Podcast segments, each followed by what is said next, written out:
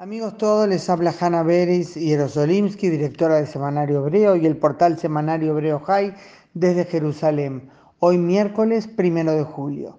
Es un tanto extraño decidir dedicar un informe a algo que no ocurrió, pero creo que hoy, precisamente por esta fecha que mencioné, es ineludible. Me refiero, por cierto, al plan de declarar la soberanía israelí en parte de Judea y Samaria, lo que más comúnmente se llama anexión, aunque hay diferencias de interpretación, algunos dicen jurídica, otros más que nada política, detrás de los distintos términos. Recordemos, primero de julio era la fecha que había mencionado el primer ministro Netanyahu para comenzar el proceso, si es que se concretaba, de anexión o ampliación de la soberanía israelí. Está la, campaña de desinformación, que me parece importante hacer algunas aclaraciones, a pesar de que yo personalmente no concuerdo con la intención de declarar la soberanía. Considero que trae aparejados más problemas que beneficios, pero bueno, ese no es el tema de este informe.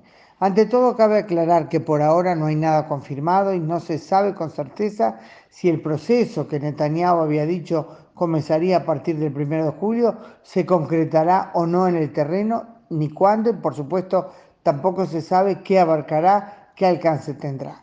Bien sabemos cómo suele presentarse todo lo relacionado a las discusiones israelo-palestinas sobre Cisjordania o Judea y Samaria. Muchos en el mundo lo llaman los territorios palestinos. No podemos olvidar que hay allí, se estima, más de 2 millones y hay quienes dicen 2.7 millones de palestinos que quieren independencia y soberanía. Hay quienes dan una cifra mucho menor, pero en general se habla de eh, 2 millones y medio o algo más son sin duda mayoría en el terreno, frente a unos 450.000 judíos residentes en los asentamientos. Pero decir territorios palestinos es determinar que son de ellos, para lo cual no hay fundamento histórico. Israel no conquistó esos territorios en 1967 de manos de un Estado palestino porque nunca existió un Estado palestino. Cuando Israel tuvo que defenderse del ataque de Jordania en la Guerra de los Seis Días, al repeler ese ataque, conquistó esa zona que en la guerra anterior del 48 había sido ocupada por Jordania. O sea que esos territorios, al ser conquistados por Israel en el 67, no eran parte reconocida de nadie.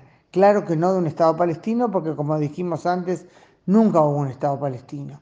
Esto no quiere decir que se determine de inmediato que ese territorio puede ser de Israel, pero decir al menos territorio en disputa sobre los que el derecho internacional no tiene una postura tajante e inequívoca es más lógico que llamarles territorios palestinos. Otro punto que vale la pena mencionar es que las distintas opciones de extensión de soberanía a Judea y Samaria, o digamos nuevamente anexión, no superarían el 30% del territorio. Eso sería lo máximo si es que se aprueba, por ejemplo, el, el plan de Trump como base. Según ese plan, en el restante 70% deberá elegirse en pocos años, en ciertas condiciones, un Estado palestino, para lo cual Israel debería retirarse de parte del territorio que, de acuerdo a lo pactado en Oslo, controla hoy en Judea y Samaria. Es importante destacar también que Israel no anexaría las zonas bajo control palestino. En la zona bajo control de Israel actualmente viven muy pocos palestinos. Más del 90% de la población palestina de Cisjordania vive bajo gobierno semiautónomo de la autoridad palestina y eso no cambiaría. Y por otra parte, no hay israelíes viviendo en las zonas bajo control de la autoridad palestina.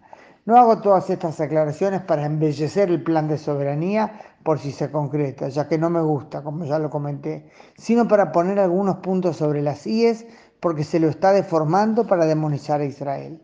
Quizás lo central sea recordar que nada de esto estaría ocurriendo si los palestinos hubiesen aceptado alguna de las propuestas que les fueron presentadas a lo largo de los años para llegar a un acuerdo de paz. Yo personalmente considero que hay que agotar los recursos para tratar de separarse de los palestinos para preservar el carácter judío y democrático del Estado de Israel. Hanna Beris Jerosolimsky desde Jerusalén, hoy miércoles primero de julio.